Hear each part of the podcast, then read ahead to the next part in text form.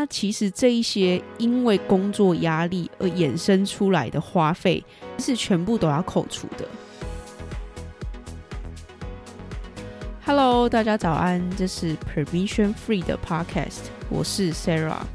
快速介绍一下 Permission Free 的主旨是：你不需要任何的条件或是许可证，你想要，你就可以做到任何你想要做到的事情。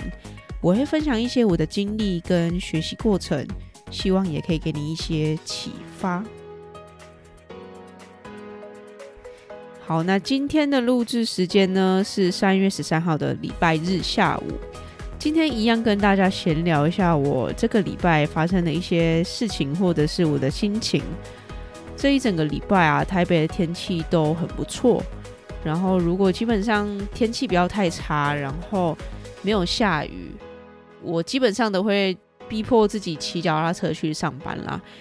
那我觉得骑脚踏车啊，或者是搭大众运输工具，或者是用散步的，都是一个很好、很快速可以让你跳脱目前的环境啊，或是心理状态的。因为如果你是上班族，你应该也会有这种感觉，每天的生活好像都一成不变。早上起床，然后整理一下就要出门上班了，然后工作个。八到九个小时，下午大概六点半下班之后吃个晚餐，然后洗个脚，收个东西，看个剧，然后就睡觉了。隔天呢，就是又是一样的循环，所以我却可以在你的每日的 daily routine 中安插一些让你放松或是转换心境的一个活动是非常重要的。所以，如果你也觉得你的生活一成不变啊，我建议你也可以用这种方法，让自己短暂的跳脱出你目前循环啊，或者是工作状态。另外一件事情，我想跟你们分享的呢是，其实在这个礼拜的一跟二，我在上班的时候，整天的心理状态都不是非常好。一开始上班就一直觉得想睡觉，就是那种很没有冲劲、很没有动力。让我觉得是不是有点职业倦怠的感觉？然后我想一想，我就觉得不对。于是呢，我就跟我的主管聊了一下。我问他说：“我礼拜三能不能申请到咖啡厅工作？我想要转换一下环境，然后转换一下心情，因为……”我也知道我自己在咖啡厅那种比较自由自在的环境下，我的心情会比较好，然后工作的效率也会比较好。那我非常的庆幸，也非常的感谢我目前遇到的主管是一个非常可以沟通，然后很愿意去倾听每一个人内心的声音的一个主管。我知道说，也许也不是每一个人的工作环境都允许，或者是你遇到主管可能。呃，思想还没有到那么开放，但是我觉得，如果你察觉到你目前的状态已经不太 OK 了，请先认真的去听你内心的声音。那到底是什么样的感觉，或者是什么样的问题导致你现在负面的情绪？那可以透过怎么样的改变环境啊，或是重新设计你的 routine，或是你有哪边工作上面需要调整？是不是可以跟主管讨论，或者是可以透过什么样的方式来帮助你重新设计，去解决你现在的这个问题？那今天以上的分享呢，是我这个礼拜切身经历过重新设计你的工作的例子，希望也可以分享给你们，也许给你一些勇气，或是一些想法，告诉你说你的工作不一定是老板说怎么样就怎么样。有时候也可以透过沟通来取得一个双赢的局面啦。好，那今天的闲聊就先到这边，我们先进入今天的主题。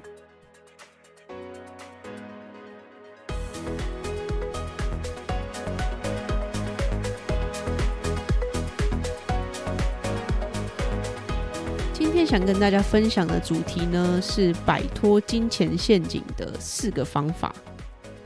今天的内容呢，其实是 book review 的主题。那分享的书籍名称叫做《Your Money or Your Life》。这本书我在前面很多的集数都一直重复提到里面一些相关的观念。那因为这本书我从头到尾都读完过，然后我也有做一些书籍的新的记录跟 review，所以今天就把我的笔记翻出来跟大家分享我在这本书里面所学到的精华，跟想要分享给你们的一些想法。会挑选这本书的原因呢，是在这本书中呢，我读到了一些颠覆我过去对于工作跟金钱的想法。作者在这本书里面也点出了现今普遍社会的疾病。那大家即便染病了，也不知道说自己已经染上了病。作者除了点出这个社会疾病以外呢，他也提供了如何摆脱这个疾病的解法。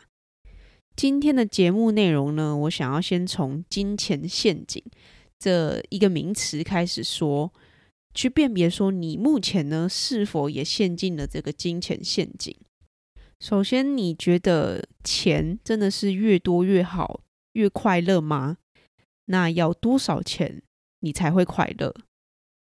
这一个简单的问题，其实很多人也还是回答不出来的。你可能会说，当然越多越好啊。那越多越好，到底是多少钱啊？作者就曾经做了一个调查，他发现啊，不论你的年收入多少，几乎所有的参与者，不论你的年收入是几百万，或者是只有几十万而已，每一个人都会觉得自己的钱不够，会觉得拥有更多才会更幸福。也就是说，你的年收入跟你的幸福值其实不是呈现正比的。接下来是你曾经用薪水高低来判断一个人的价值吗？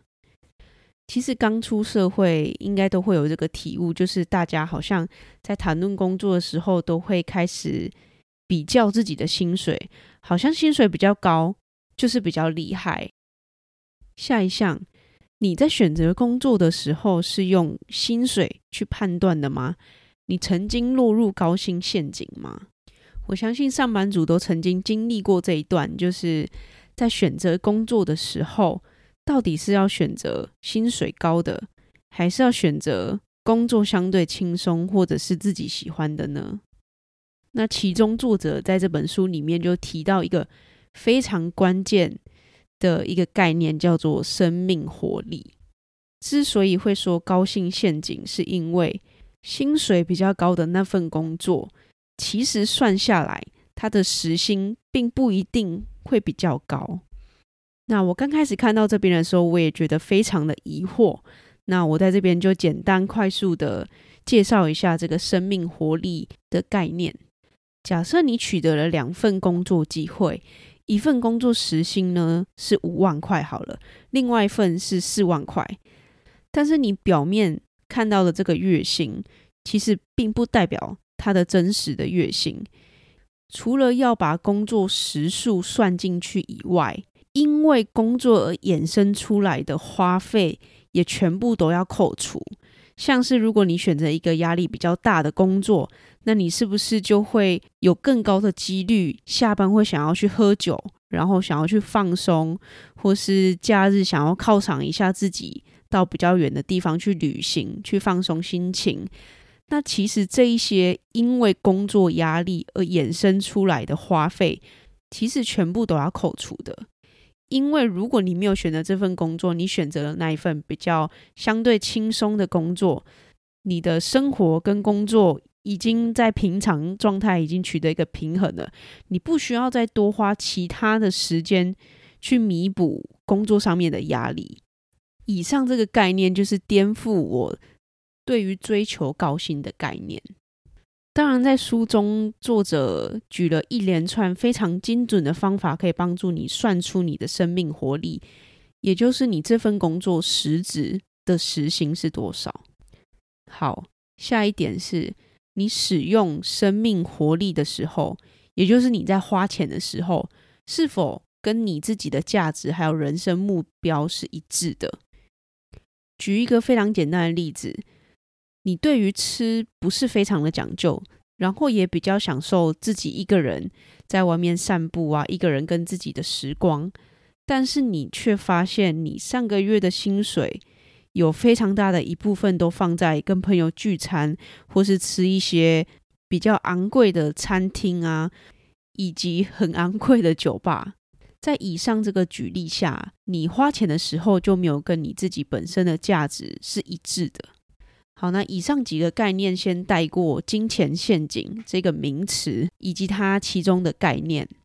接下来跟你聊聊财富跟金钱。有人穷极一生追求财富，那这个财富对你来说到底是什么意义？是地位吗？还是权势？还是你只是想要幸福而已？如果你刚刚的回答是想要幸福而已。好，那以下的内容就是为了你而制作的。如果你的回答是你想要富足，你想要幸福，那就请谨记，幸福与富足就是你的人生罗盘。作者提到，幸福与富足是我们人生的罗盘，也是改变与金钱关系的船舵。我们都以为要达到幸福与富足之前，必须要有很多很多钱。而在追求财富时，常常不自觉地迷失方向。但我们都必须时时刻刻地提醒自己，幸福与富足才是我们要追求的方向。那幸福跟富足还包含了什么呢？作者也提到了，幸福跟富足呢，是包含了对家庭的关爱、对社会的付出、从事热爱的户外活动啊，迎接挑战、寻找生命意义。建立资产，满足激情，这是我们最重要的资产，最重要的事情。而在追寻的过程中，我们必须把时间卖给钞票。但是钞票它本身是没有意义的，你的时间才是人生价值的根本。以上作者在书中提到，我自己觉得非常重要的几个句子啦，那希望。可以帮助你断开对于钞票的迷失。其实这一点我在很多本其他教你怎么财富自由或是怎么成为百万千万富翁的书里面也提到很多相关的概念，就是我们要追求的其实不是钱本身，是钱可以为你兑换出来的东西。好，那摆脱金钱陷阱的第一个方法，重新建立钱与工作的概念。那以上其实已经有提到过非常多的相关概念，也就是生命活力，也是我自己觉得最颠覆我思维的概念。第一步呢，是去计算你的生命活力，也就是去计算出你的实质时薪，不要落入高薪陷阱，因为高薪的工作不一定可以带给你更多的钱，也不一定跟你所追求的目标是一致的。摆脱金钱陷阱的第二个方法。是掌握你的金钱流向。假设你都不知道你的金钱往哪边去了，你永远不可能会得到充足的感觉。在这边，作者花了非常非常大的篇幅在教你怎么去记账，而且他的记账方式是要巨细靡遗，甚至作者要你把之前前几年所有的账单啊，或者所有的花费全部翻出来记录清楚。其实我本身在读到这一段的时候，非常想放弃，因为我觉得怎么要那么麻烦呢？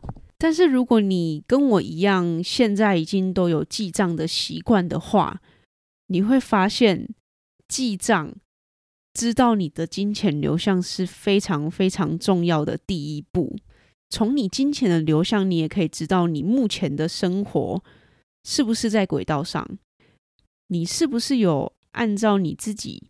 的目标，你自己的价值去花钱，你处理钱的方式呢，可以反映出你这个人。摆脱金钱陷阱的第三个方法是明确知道你的人生目标。如果你不知道你的人生目标，你不知道你的罗盘，在风平浪静的时候，当然一切都会很好。但是如果今天一个暴风雨来袭，你会突然的失去方向。借由清楚知道你自己的人生目标、人生罗盘，你在找寻工作或是在追求金钱的同时，就可以避免去选择一些会离你人生目标越来越远的选择，可以避免你去绕远路，也可以避免你落入金钱陷阱。摆脱金钱陷阱的第四个方法呢，是练习花钱的方式符合你的个人价值。就如同刚刚提到的，假设你享受到咖啡厅待上一天，更胜于假日出去旅行，你可以把你旅行的花费降低，然后去提高你去咖啡厅啊，或是跟自己相处所带来的花费。以上四点呢，是我从书中里面整理出四点，帮助你摆脱金钱陷阱的方法。那我知道最近只要提到财富管理啊，或者是未来的金钱目标，大家都一定会说，我的财务目标就是想要财务自由。我也想要在这边讲一下，作者在书中提到，真正的财富自由呢，是在于让自己不会受制于用钱满足需求，而不是一般人所说的赚到更多的钱，让所有人帮我服务。另一方面呢，是很多人对于理财的概念呢，就是要省钱，要存钱。那作者也提到了，成功过简约的生活啊，关键不在于省钱，而是在于你有没有好好的利用并享受现有的物质生活。简约的争议呢，其实是在于使用而非拥有。